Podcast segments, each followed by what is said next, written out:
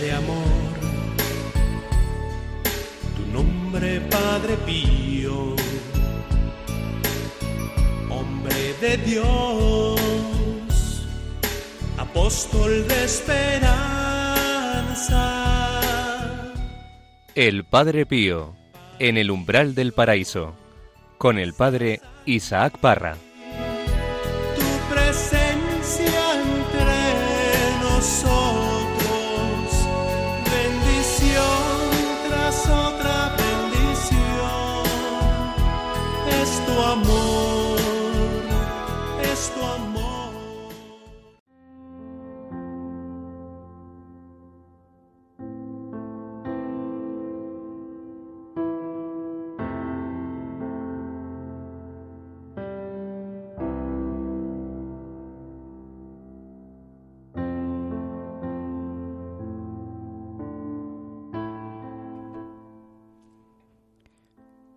Padre,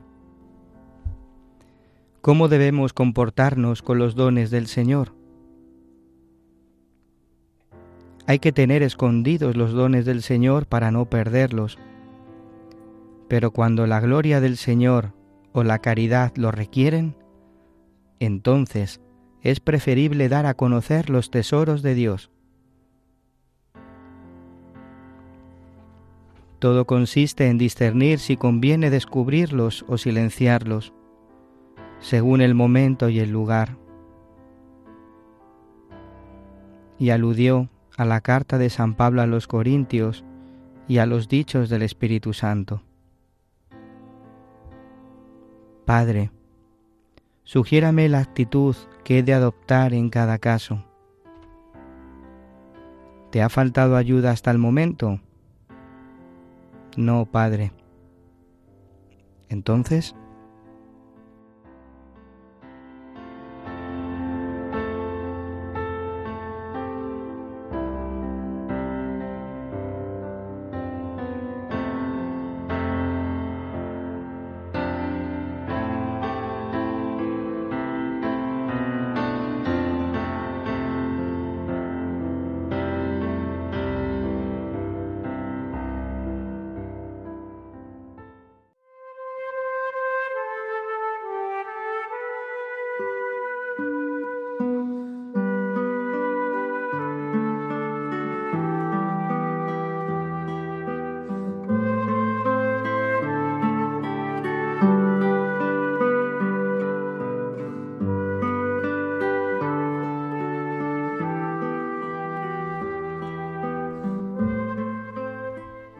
Hola, ¿qué tal? Bienvenidos, queridos hermanos, un día más al programa El Padre Pío en el umbral del paraíso.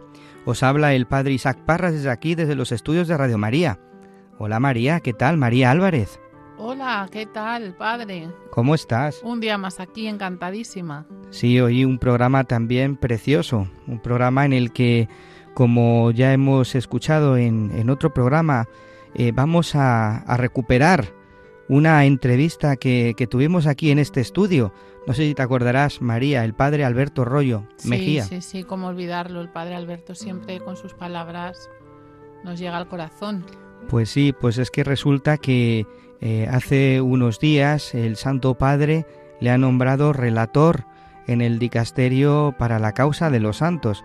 Él nos estuvo explicando en qué consistía su misión cuando él era consultor y ahora es relator, el que ayuda a, redactar eh, las posicios, este documento que, que, se envía a Roma, que es donde se recoge todos los testimonios, todas las gracias concedidas y la vida del santo para valorar si efectivamente eh, cumple con las virtudes heroicas, ¿no? Entonces vamos a recuperar esa entrevista que tuvimos eh, aquí, justo en Radio María, y que tanto bien nos ha hecho a todos y que nos lo habéis pedido en varias ocasiones. Pues esto y, otras muchas cosas más aquí, en este programa, en el Padre Pío en el umbral del paraíso. Comenzamos.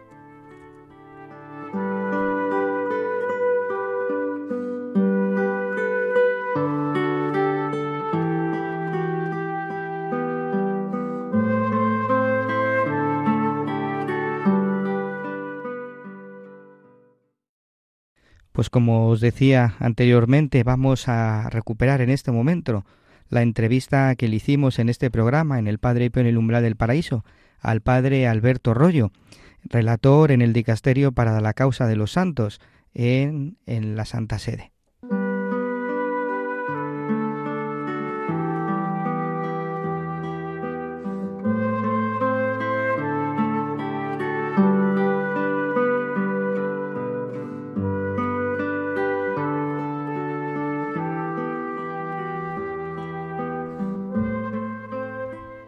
Pues estamos aquí en los estudios de Radio María, en Madrid, en el programa El Padre Pío en el umbral del paraíso. Y como hemos dicho, pues está aquí con nosotros el Padre Alberto Rollo, eh, consultor en este dicasterio para la causa de los santos. Eh, padre Alberto, ¿cuál es la misión de este dicasterio para aquellos eh, oyentes que están escuchando el programa y que no conocen bien un poco la estructura de la Santa Sede de la Iglesia Universal? Pues fundamentalmente el dicasterio para las causas de los santos, antes se llamaba Congregación para las causas de los santos, tiene como función asesorar al Santo Padre en su labor de presentar al pueblo de Dios los candidatos a los altares. De toda la Iglesia Universal llegan candidatos, la Iglesia es muy grande, a veces algunos dicen, ay, que es que hay demasiados santos, demasiados procesos de canonización, pero no tenemos que olvidar la de miles de diócesis que hay en el mundo entero y que en algunas eh, no hay ningún siervo de Dios ni hay ningún beato. Eh, si vemos la lista en ciertos países, a lo mejor tienen un santo o dos santos. Estamos acostumbrados que en España, en Italia hay muchísimos, pero gracias a Dios se va internacionalizando mucho más la cuestión de la santidad, mm, que es un fruto maravilloso del Concilio Vaticano II, y, van llegando posibles candidatos del mundo entero. Entonces, el Papa tiene que dar al final la respuesta definitiva, pero necesita ayuda. Esa ayuda comienza en la diócesis, que son los que proponen los candidatos y hacen la primera fase, y luego en la congregación de los santos se recibe todo el material, se sistematiza, se estudia, Muchas veces se resuelven cuestiones que hay que resolver, problemas, para que todo pueda llegar al Santo Padre y él con una certeza sólida pueda proclamar los beatos y, los santos. O sea que no es tan rápido ni tan fácil. No, no puede ser.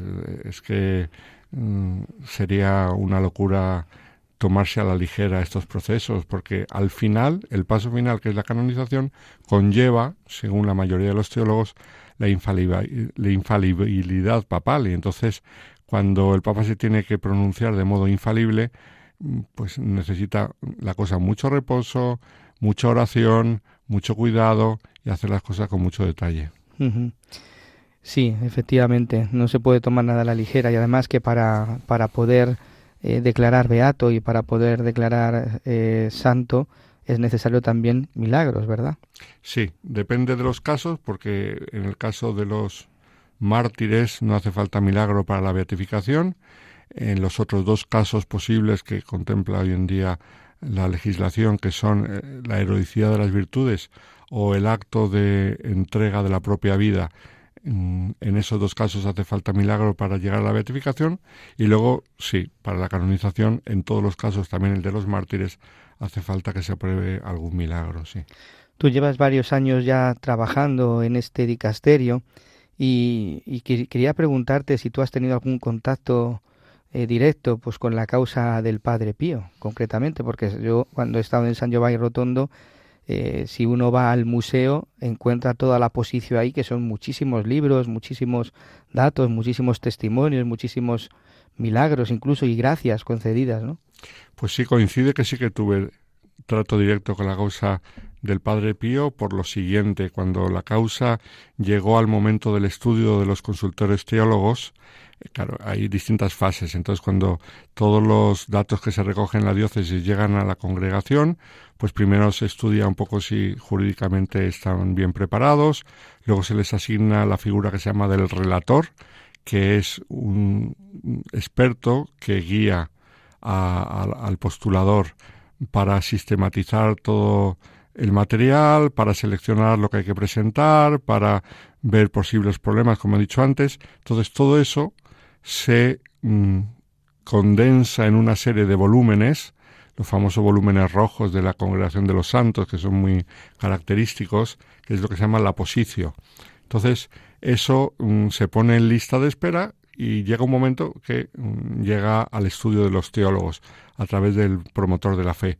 Pues cuando la causa del Padre Pío llegó al estudio de los teólogos, en aquel tiempo yo estaba trabajando como secretario del promotor general de la fe, que entonces era Monseñor Sandro Corradini. Y como secretario suyo, pues me tocaba recibir las causas, mm, estudiarlas y colaborar con el promotor para mm, darle un parecer, hacer una especie de boceto de lo que luego podría ser su voto. Lo que pasa que en el caso del Padre Pío eran tantos volúmenes, era tan grande la causa, eran tantas miles de páginas que me dijo el promotor que no la estudiase en profundidad porque entonces eso bloquearía el trabajo de, de, toda la Secretaría del Promotor de la Fe. Entonces se lo asignó a otro teólogo pero sí que tuve la ocasión de, revisar todo el material y luego estuve presente en la reunión de los teólogos, lo que se llama el Congreso sobre las Virtudes. Luego de ahí me tocó hacer también el, el verbal de la reunión, que luego se reflejó en el volumen que se manda a los obispos y cardenales encargados de estudiar la causa. Entonces sí, gracias a Dios, para mí fue un regalo grandísimo el poder seguir de cerca esta causa. ¿Qué es lo que más te llamó la atención de su causa de canonización?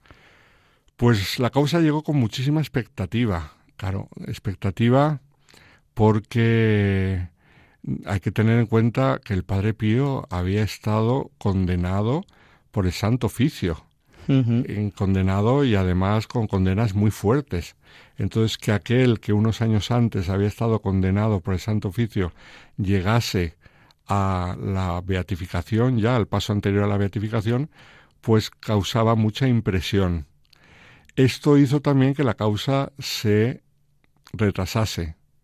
Todos sabían en aquel momento que eh, el Papa Juan Pablo II, por su historia personal, le tenía muchísima devoción al Padre Pío pero el Papa fue muy delicado y pidió que se siguiesen bien los procedimientos para que no pareciese que con el Padre Pío se saltaban las normas porque el Papa le tenía mucha devoción.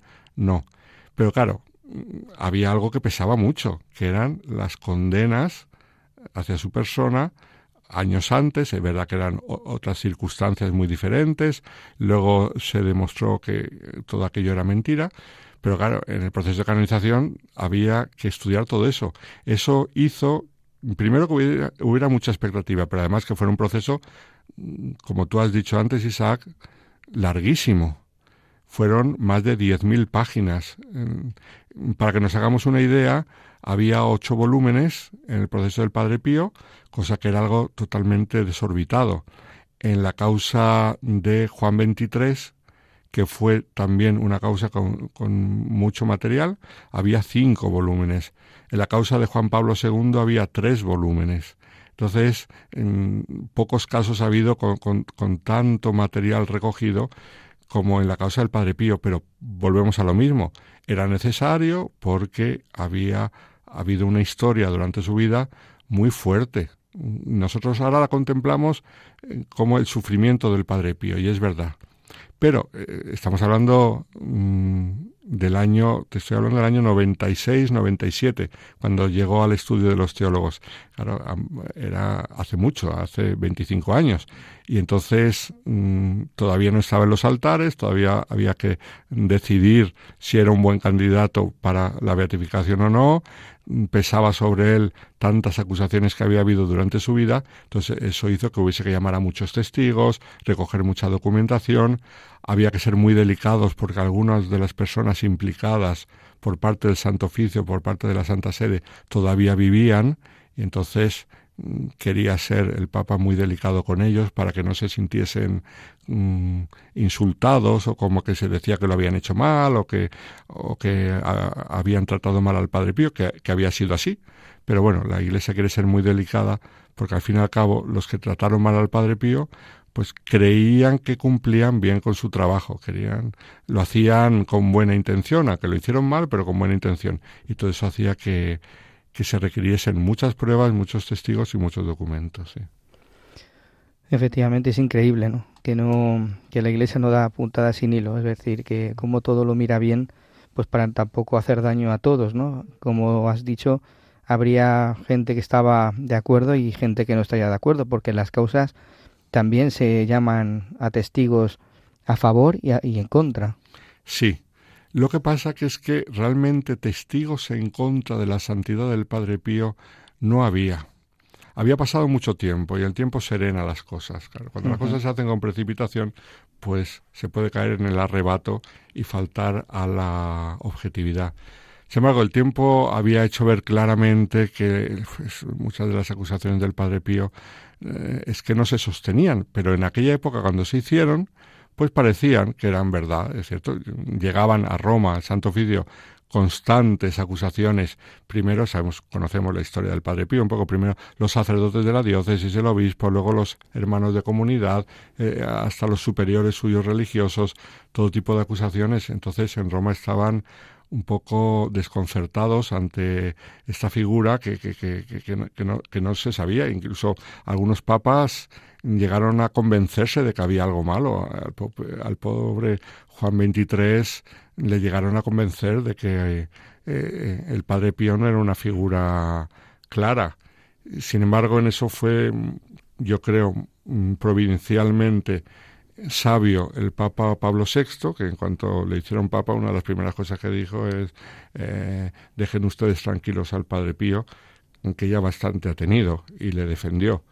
Parece que también le conocía de antes pero claro, algunos papas, sobre todo eh, Juan XXIII y Pío XII, pues, pues eh, tenían sus dudas y sus vacilaciones, porque ante tanta noticia negativa que les llegaba, eh, sin embargo, como pasó el tiempo, ya estamos mucho después, en los años 90, pues no llegó a haber voces negativas.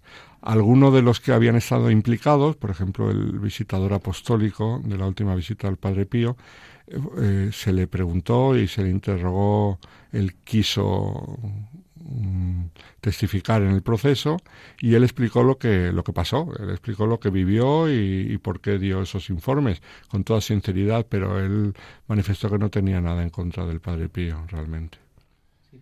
Todo esto a través también de, de este informe de, del padre Gemelli, ¿no? Que le llega al Papa y que le tacha de neurótico y esa fue la primera la primera mm. gran persecución del padre Pío. Sí, eh, todo, todo hay que decirlo con mucho cariño hacia nuestros hermanos sacerdotes, provocado por los curas, los curas de las parroquias cercanas que mm, tenían envidia de que el Padre Pío pues empezaba a traer a tantos peregrinos y a tanta gente y ellos en sus parroquias no tenían a tanta gente. Entonces fueron con las historias al obispo, que aquí hay cosas falsas, que aquí hay engaño, que aquí se tima la gente, que aquí se embauca, que aquí no sé qué. Y entonces eh, el padre Gemelli hizo, como dicen en Italia, una bruta figura. Esto es, mm. hizo un papel muy feo, porque es un hombre, los que le conocen eh, y, y, saben un poco de su historia, saben que era un hombre muy sabio, pero también a la vez muy orgulloso y muy, muy convencido de lo mucho que valía. Entonces, el padre Gemelli creía que por su autoridad reconocida en toda Italia, por lo conocido que era, tenía derecho a, inspeccionar al Padre Pío. Lo que pasa es que el Padre Pío había recibido una orden taxativa de su provincial que no enseñase los estigmas a nadie. Entonces, cuando él llega a la sacristía de San Giovanni Rotondo, donde está el Padre Pío, y dice, Padre Pío, buenos días, ¿qué tal? Padre Gemelli, bienvenido, tal. Vengo a examinar sus estigmas. Y entonces el Padre Pío, sencillamente, dice, ah, muy bien, ¿tiene el permiso del provincial? Y el padre Gemelli dijo, no, yo no necesito ningún permiso del provincial, yo soy el padre Agostino Gemelli. Y entonces el padre Pío le dijo, pues lo siento mucho, si no tiene el permiso del provincial no le puedo enseñar los estigmas. Y entonces se fue sin verlos. El problema es que luego, por desgracia, mintió, porque fue al Santo Oficio diciendo que los había visto y que estaba convencido de que eran falsos. Y ahí le vino la, la primera tormenta grandísima de sufrimiento al Padre Pío. de sufrimiento de persecución. Sufrimientos él ya había tenido antes con los mm. estigmas y tal, pero sufrimientos de persecución de la iglesia que le, que le maltrataba al pobre hombre siendo inocente. Vamos a escuchar, Padre Alberto, un momento ese informe del Padre Gemelli. Es una, de, un fragmento de una película que nosotros queremos mucho, nos gusta mucho, porque es muy, muy, muy veraz, ¿no? En lo que en lo que nos cuentas, ¿no? Es la de Carlo Carley, esta película que hemos visto tantas veces y que, pues como, os como digo, pues nos gustaría recordar en este momento. Pío es una copia del informe que el padre Gemelli le ha entregado al Papa.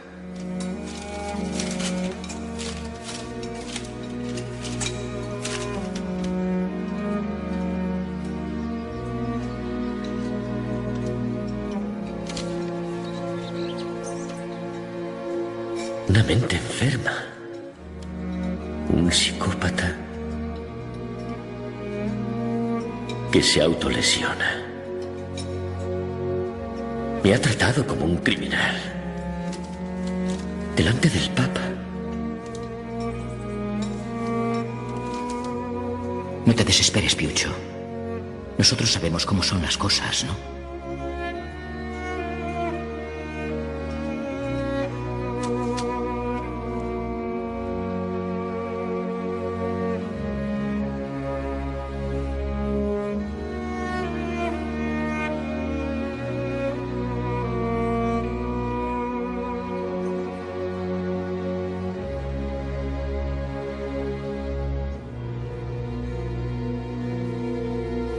No es culpa suya.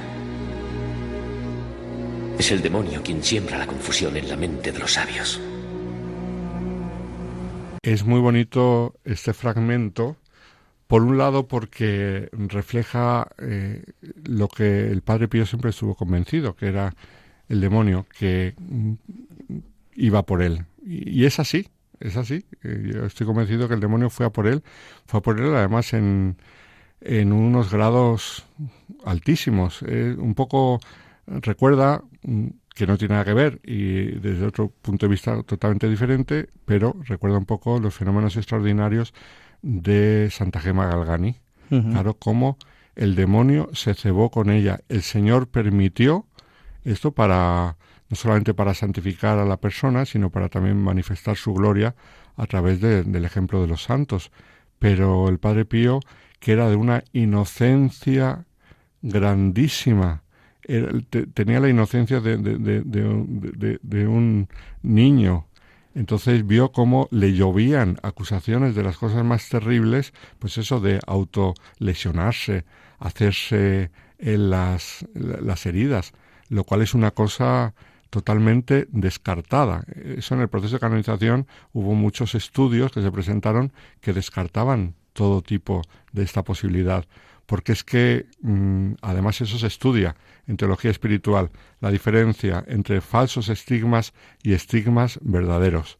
Eh, cuando un estigma es verdadero, mm, se nota, porque mm, tiene que tener unas características que tiene que estar siempre igual. Claro, cuando una herida es autoinfligida, pues entonces hay que volver a hacérsela de vez en cuando porque va curándose. Entonces, cuando un estigma es auténtico, eso no se cura. El Padre Pío durante 50 años tuvo los estigmas y eso estaban siempre iguales. No, no unos días sangran más, otros días sangran menos porque están cicatrizándose, etcétera, etcétera. Entonces eso se nota mucho y otro tipo de características. Pero esta película adolece de una cosa que es lo que le pasa a, todas las películas sobre el Padre Pío, que lo, a mí personalmente no me gusta y es que presentan al Padre Pío muy serio. Efectivamente. El Padre Pío no era así para nada. Eso es una de las cosas que más me llamó la atención del proceso de canonización. El Padre Pío era un hombre divertidísimo, alegre. Cuando uno estudia sus cartas, pero no me refiero a las cartas de dirección espiritual, sino a las cartas que escribe a sus amigos sacerdotes, son todas de broma, mm, divertidísimas, eh, siempre en plan jocoso. Mm, pero gastando bromas. Eh, una cosa, y luego cuentan en el proceso de canonización sus hermanos de comunidad que estaba siempre contando chistes y gastando bromas, que en la recreación, mm, en la vida de comunidad, en el momento del recreo, esto es cuando estaban juntos después de la comida, la cena, cuando fuera, todos se querían sentar con él porque siempre estaba contando cosas divertidas y se lo pasaban en grande con él. Esto no se refleja en la película. Tengo que decir que pasa lo mismo también en las películas que han hecho con la Madre Teresa de Calcuta. Mm. Yo entiendo que para un director de cine, claro, la imagen de un santo es tan digamos, sublime o tan alta que lo quieren representar como pues personas serias, personas místicas y mm, personas pero que no corresponden a la realidad para nada. El Padre Pío no era para nada como aparece en las películas, era un hombre, es que además era meridional, era del sur, era un hombre divertidísimo, tú conoces bien a los del sur, Isaac, sur de Italia, son personas súper divertidas y así era el Padre Pío. Que conoces, tú que conoces bien la, ya hemos hablado de algunos, de algunos momentos, algunos aspectos de la vida del Padre Pío. ¿Cuál crees que fue el secreto que le llevó a, la santidad, al Padre Pío? Porque, porque mucha gente piensa que se, se, le canoniza por esos dones extraordinarios que tiene, como por ejemplo la bilocación o los estigmas. Pero, sin embargo, si uno entra en la vida del Padre Pío, se encuentra con una rica espiritualidad. No, para nada. Nadie se le canoniza por los fenómenos extraordinarios, ni estigmas, ni bilocación, ni nada por el estilo.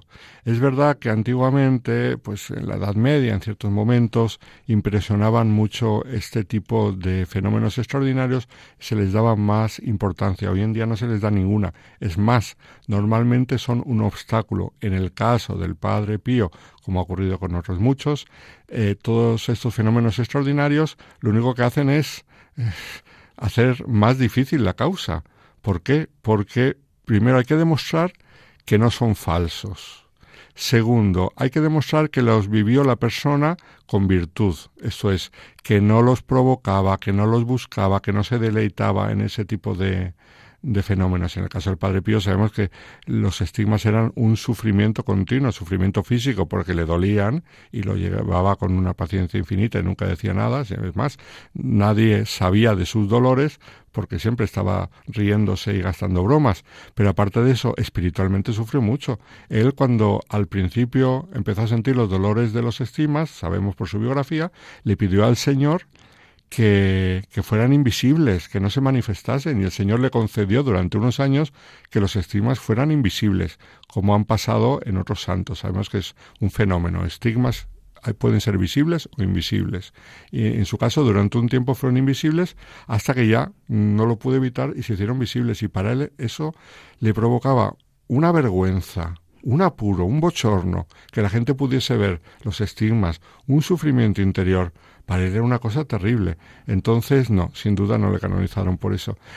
Mm, la santidad del Padre Pío, mm, pues yo veo primero, como todos los santos, y luego cosas particulares suyas, como todos los santos, un deseo vehemente de Dios él tenía un deseo de Dios, un deseo irrefrenable. O sea, mm, como dice el Salmo, mi alma está sedienta de ti, Señor Dios mío. Pues en él había una sed de Dios imparable. Eso le llevaba a la oración de día y de noche, a las vigilias por la noche, estar con el Señor. O sea, él no se obligaba a estar en oración ante el Señor.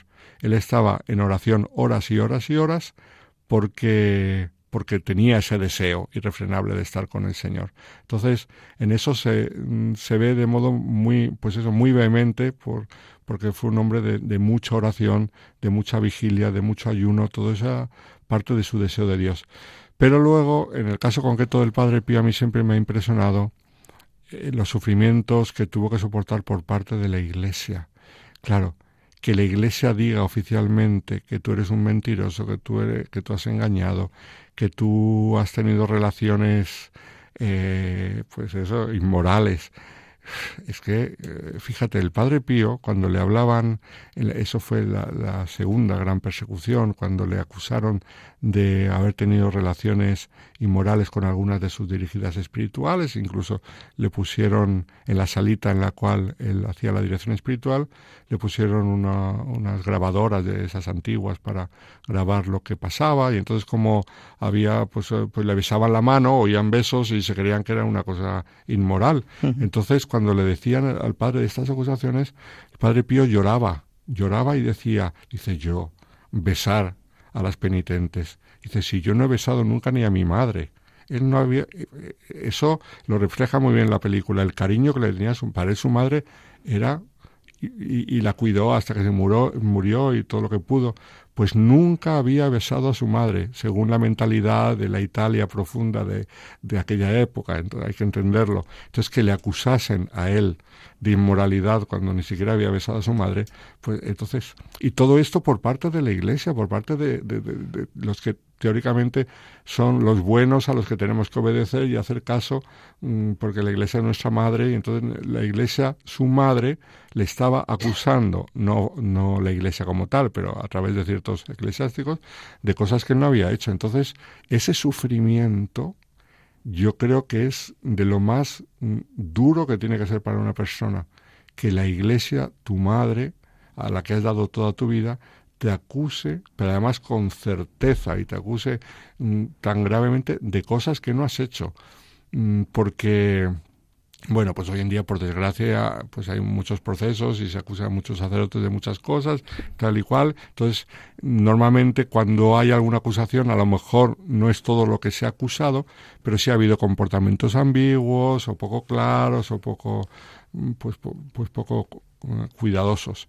Pero el padre Pío era todo lo contrario. Entonces, que se le acusase de todas esas cosas, se le condenase y se le impusiese las penas que se le impusieron. Por eso el, mm, Pablo VI dijo, dejad en paz ya al padre Pío una vez, pobrecito. Y fueron los dos últimos años, ¿no? no eh, fueron ya, o sea, los últimos años de, su vida. pobre hombre. Sí, sí.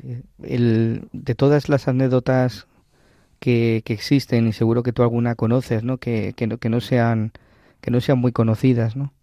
¿Conoces alguna alguna anécdota que no sea muy conocida por los oyentes, eh, que no esté mucho en los libros? ¿Sabes lo que pasa? Que es que cada vez hay más cosas escritas del padre. Sí. y cada vez es más difícil. Hace poco salió, no sé si, si sabes, que salió un documento de, del santuario de San Giovanni Rotondo, ¿no? Diciendo precisamente y hablando de estas cosas porque se dice muchísimo del Padre Pío. Muchas cosas se atribuyen al Padre Pío, pero muchas cosas no son verdad.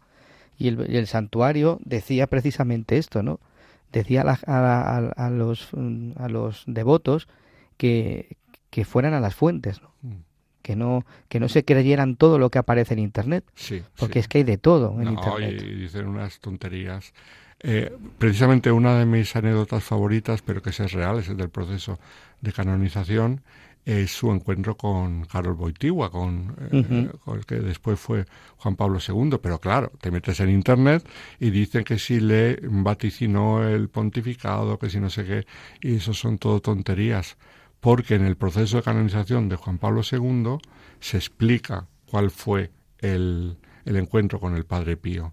Fue precisamente el cardenal de Skur, en paz descanse, que era un gran amigo, eh, cardenal polaco, gran amigo de Juan Pablo II, el que eh, cuenta lo que le había dicho Juan Pablo II de su encuentro con el Padre Pío cuando él era estudiante en Roma y fue a ver al Padre Pío y, el encuentro fue algo tan sencillo pero a la vez tan hermoso. Yo lo he predicado en muchísimas ocasiones, que es como eh, Carlos Boitigua estaba muy eh, interesado y tenía mucha curiosidad por saber cuál de los estigmas del Padre Pío le dolía más, le, hacía más daño.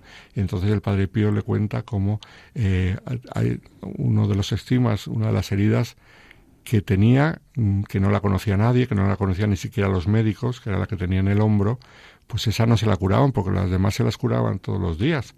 Y esa no se la curaban porque él no había hablado de ella. Esa era la que más dolía. Y entonces cuenta el cardenal de Skur como Juan Pablo II se quedó tan impresionado de esa respuesta del Padre Pío que durante su ministerio como sacerdote, luego como obispo, como arzobispo, como papa, siempre cuando tenía algún problema, alguna dificultad, se acordaba de la herida del, del hombro del Padre Pío y eso le ayudó mucho y le consoló mucho a Juan Pablo II.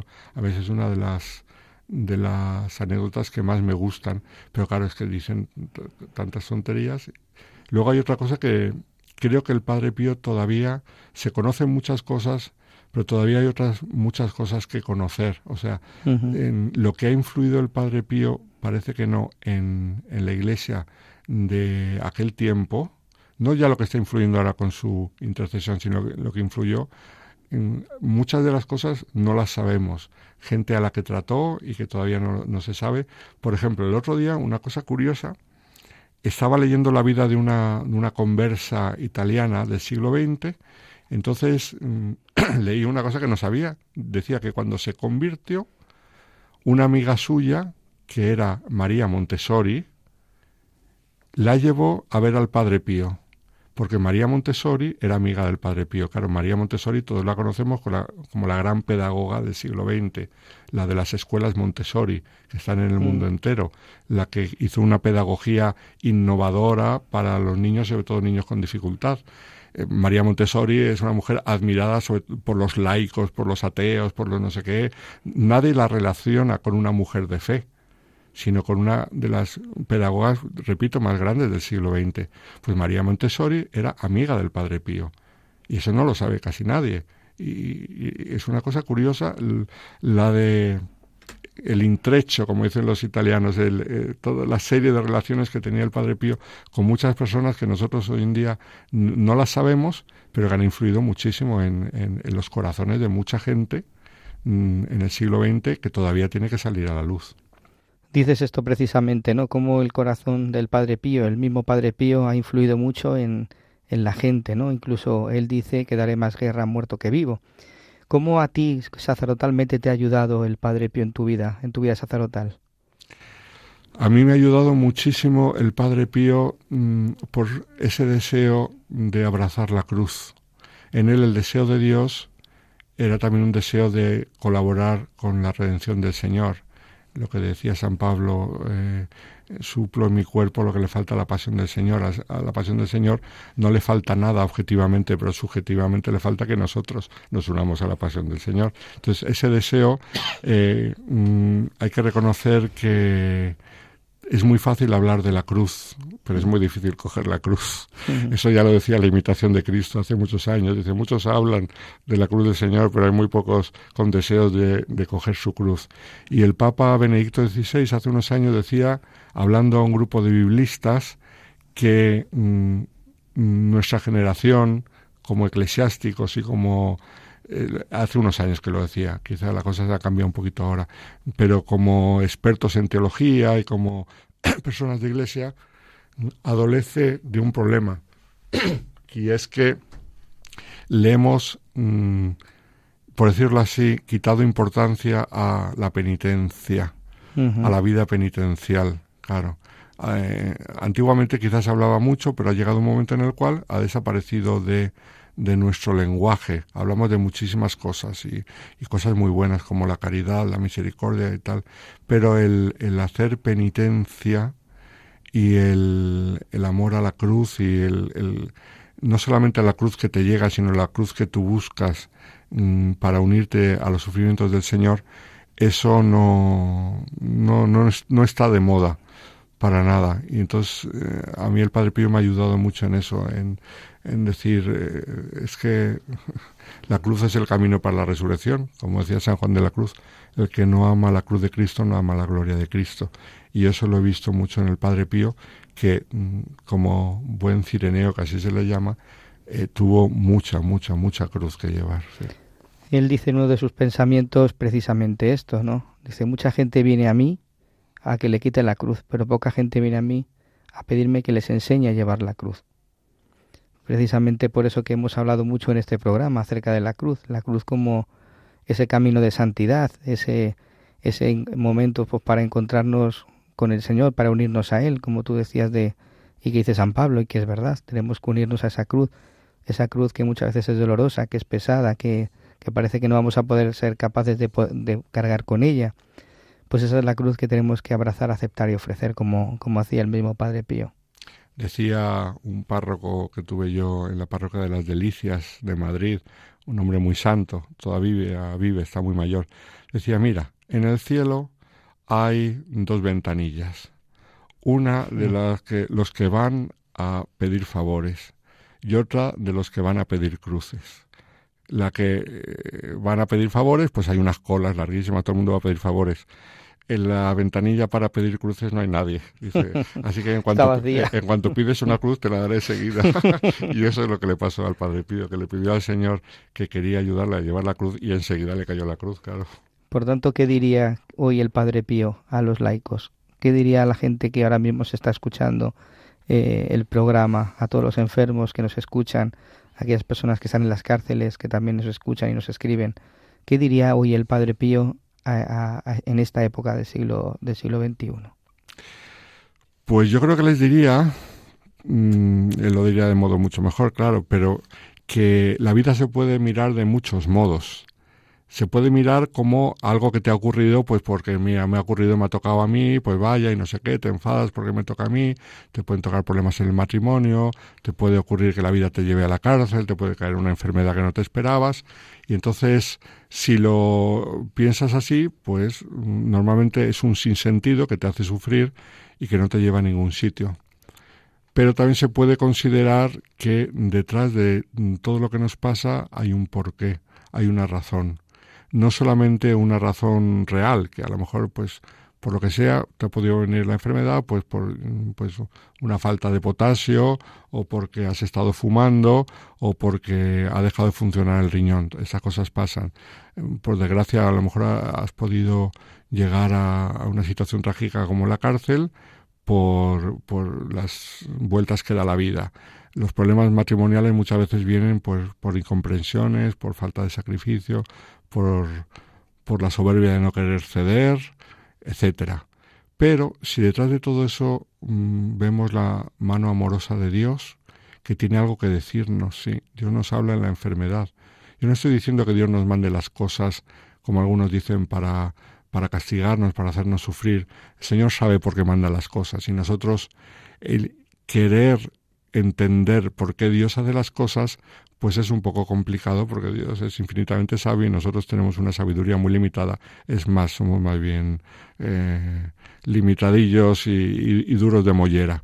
Pero, sin duda, el saber que detrás de todo hay un designio de Dios, un designio de amor y de misericordia, y que todo lo podemos aprovechar para que sea para el bien, para el bien nuestro, esto, es nuestra salvación, para el bien de muchos, para la salvación de muchas almas, que si nosotros conseguimos ver la mano amorosa de Dios, incluso los peores sufrimientos, y de eso el Padre Pío fue un gran experto en el sufrimiento, se puede hacer mucho bien, mucho bien. A veces la única obra de caridad que podemos hacer con el prójimo es llevar con paciencia nuestros propios sufrimientos y ofrecérselos al Señor. A mí Personalmente el Padre Pío me ha ayudado mucho en, mi mm, pastoral a invitar a la gente que sufría a unirse a la pasión del Señor, porque así encuentras consuelo para tu propio sufrimiento, pero además adquiere un, valor salvífico, un valor redentor con el Señor. Y para terminar, Padre, eh, ¿conoces alguna, alguna gracia que te haya llegado que el Padre Pío haya por el Señor haya concedido por intercesión del Padre Pío, que haya concedido a alguna persona cercana a ti. Sí, sí, sí, conozco gente que se le encomienda mucho y no te sabría decir alguna concreta, pero de gente que ha dicho que le ha invocado y se ha curado, bastantes. Sobre todo hay muchas gracias concedidas eh, a nivel espiritual, eso sí, ¿verdad? Que, este santo pues lo que busca y ha buscado siempre es la conversión del corazón de la gente, ¿no? De las personas. Siempre lo que él ha buscado y decimos en este programa, que, que vayan a, Jesús. Que este santo nunca se, nos ha dejado en él, sino que siempre ha apuntado hacia ese corazón que tanto ha amado a los hombres. Sí, es impresionante porque cuando se conoce su vida, mm, no te deja indiferente. Yo tengo el libro de la biografía del Padre Pío, tengo varias biografías de santos que se las doy a gente de la parroquia, jóvenes y tal, y, siempre se quedan muy impresionados con la del Padre Pío. Y, chavales de la parroquia que han empezado a frecuentar más los sacramentos y acercarse al Señor después de leer la biografía del Padre Pío, sí, sí, sí que ha ocurrido en muchas ocasiones. Agradecemos eh, al Padre Alberto Rollo Mejía, que pues haya estado en este programa contándonos y hablándonos de ese proceso del Padre Pío y cómo el Padre Pío le ha ayudado a él en su vida, en su vida personal. Y es que efectivamente el Padre Pío, como hemos dicho en otras ocasiones, no deja indiferente. Eh, él dice en uno de sus pensamientos que cuando él entra en la vida de una persona no tiene que tener miedo porque nunca le va a soltar, ¿no? Y es verdad, ¿verdad María? Que eso es lo que a ti y a mí nos ha sucedido. Efectivamente, es la experiencia que hemos tenido nosotros y que pues nunca nos deja de, de hacer bien eh, escuchar a otras personas, ¿no? En las cuales pues nos reconocemos de alguna forma, ¿no? En lo que tiene que ver con esta experiencia personal con Padre Pío. Pues le agradecemos, como os digo, al Padre Alberto Rollo, relator en el Dicasterio para la Causa de los Santos de la Santa Sede, el que nos haya podido hablar de este gran santo. Y bueno, María, pues ya estamos terminando nuestro, nuestro programa, este programa eh, dedicado a la, a la, figura, a la espiritualidad de este santo que tanto transforma el corazón del Padre Pío de, de Pietrelcina. Muchas gracias por haber venido, María Álvarez. Nada, gracias a ti, Padre, por la invitación. Y vamos a acabar nuestro programa, pues como más nos gusta, y lo vamos a hacer rezando. Daros las gracias a todos aquellos que nos seguís, que nos escribís al correo electrónico, que son muchos los correos que recibimos y que vamos respondiendo poco a poco. Gracias porque nos pedís que recemos por vosotros, porque nos confiáis vuestro corazón, nos escribís vuestras peticiones y nosotros ciertamente se las presentamos al, al Padre Pío, porque como os digo, Él no nos deja nunca de, su mano y siempre nos lleva al Señor pues yo le agradezco, os agradezco a todos y cada uno de vosotros y un, un saludo muy especial a todos los enfermos que nos escucháis y nos escribís. Recordaros el correo electrónico padrepío arroba radiomaria.es y que este programa estará colgado en la página web de Radio María en unos días. Pues muchas gracias, queridos hermanos, y hasta el próximo día.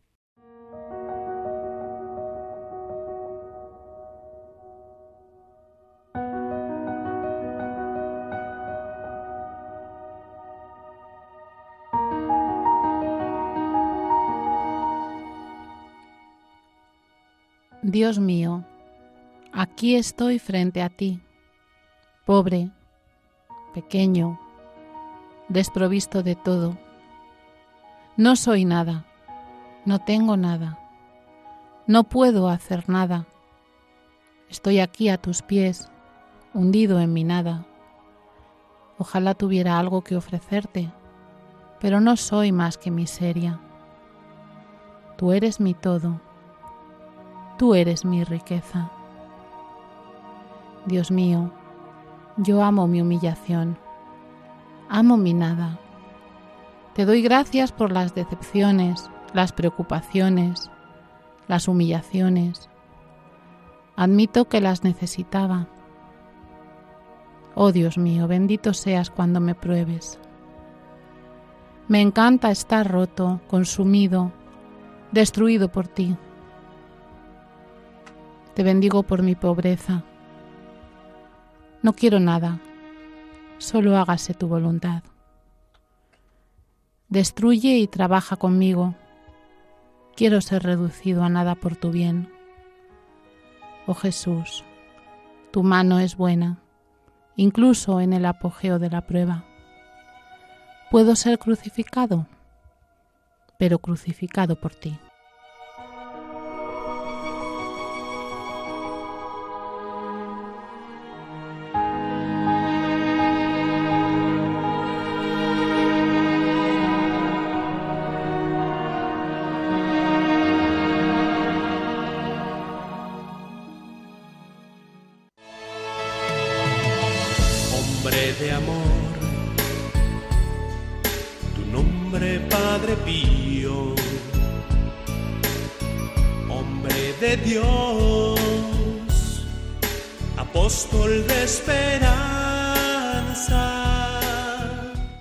Han escuchado El Padre Pío en el umbral del paraíso con el Padre Isaac Parra.